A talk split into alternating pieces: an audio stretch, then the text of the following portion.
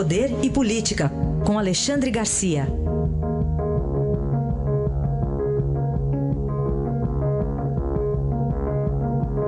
Alexandre, bom dia. Bom dia, Raíssen. Bom dia, Carolina. Estou ouvindo aí a notícia do, do Temer, né? Está todo mundo de olho no Rodrigo Maia, que é o presidente da Câmara e dono, do, e dono da agenda. Né? É. A, a Procuradora-Geral da República não mandou nada ainda para ele, é, pedido para encaminhar alguma coisa assim, mas está todo mundo de olho achando que Rodrigo Maia e Temer já há algum tempo não estão se dando muito bem e isso pode ser prejudicial a Temer. Mas a favor dele está o término do mandato e aí provavelmente vão esperar. Hoje está no, no jornal local aqui, mensagem que descobriram entre Rocha Louros, Loures e, e o número dois da Raquel Dodge, o Alexandre Camãe, procurador da República, eh, pedindo audiência com Temer na época, assim, com, eh, revelando uma certa intimidade com Rocha Louros. Certamente hoje é um dia que ele vai ter que dar explicação.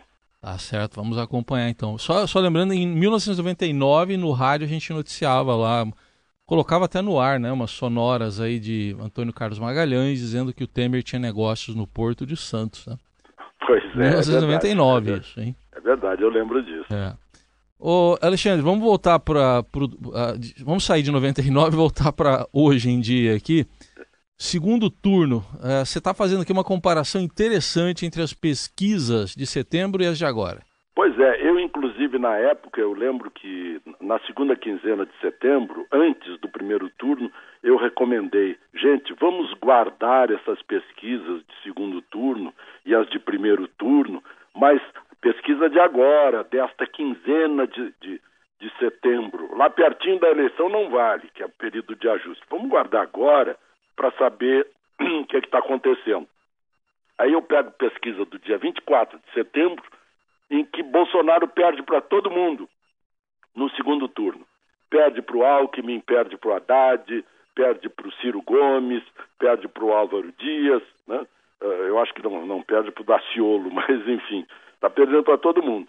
E de repente está aí ganhando, ganhou de todo mundo e está ganhando do, do Haddad com uma folga. Né? Veja só, dia 24 de setembro, previsão de segundo turno. Haddad 47%. Uh, uh, não, peraí, eu estou olhando o número, um outro número. Só um minutinho. 47%. Ah, sim, está aqui, está aqui a. Fernando Haddad, 43%, Jair Bolsonaro, 37% no segundo turno. Brancos, nulos e não responderam 19%. Né? E agora a gente vê praticamente 60 a 40. Né?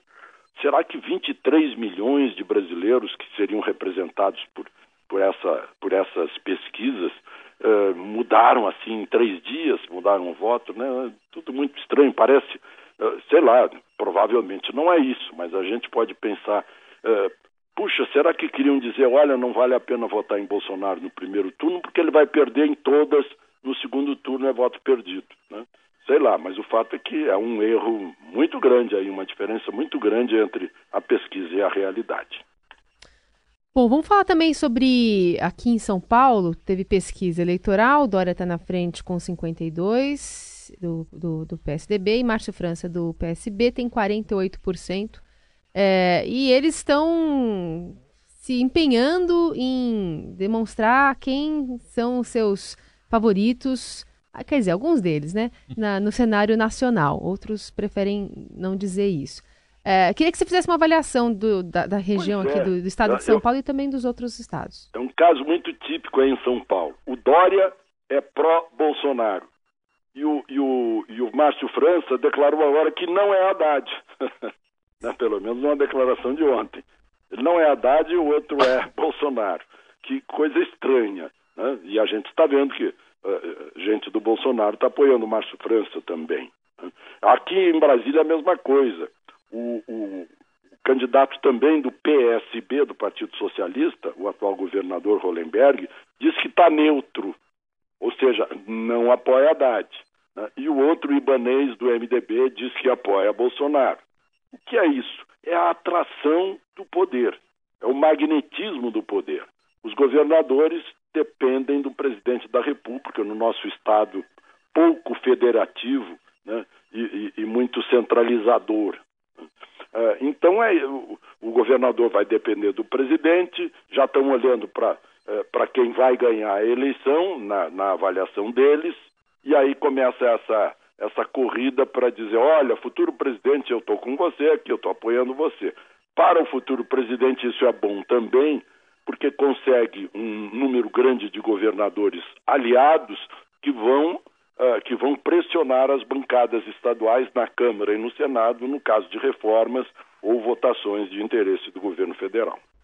Muito bem. E os dois aqui, em algum momento, estiveram com Alckmin, né? Um, um não está ah, mais, é. né? É. Um não está mais, o que é o Dória.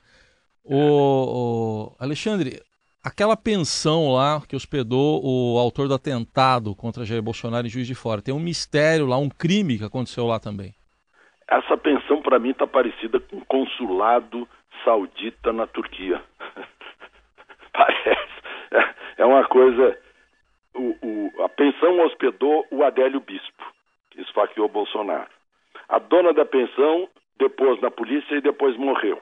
Estava com câncer. Agora aparece o cadáver do seu Rogério Vilas, de 46 anos, que estava hospedado na pensão há três meses, sendo ali companheiro de pensão do Adélio Bispo. Então, tá, as pessoas logo já falam: puxa, parece Santo André quando mataram o prefeito, começou a morrer um monte de gente e tal. Né? Tá, a, a brasileiro gosta de, de, de, complô, de imaginar coisas, mas uh, tem uns indícios aí que faz com que a gente espere uma investigação assim mais ampla sobre o que se passou nessa pensão antes da facada em Jair Bolsonaro. Aí está Alexandre Garcia, que amanhã volta ao jornal Eldorado. Obrigado. Até amanhã, até amanhã, Até amanhã. Alexandre.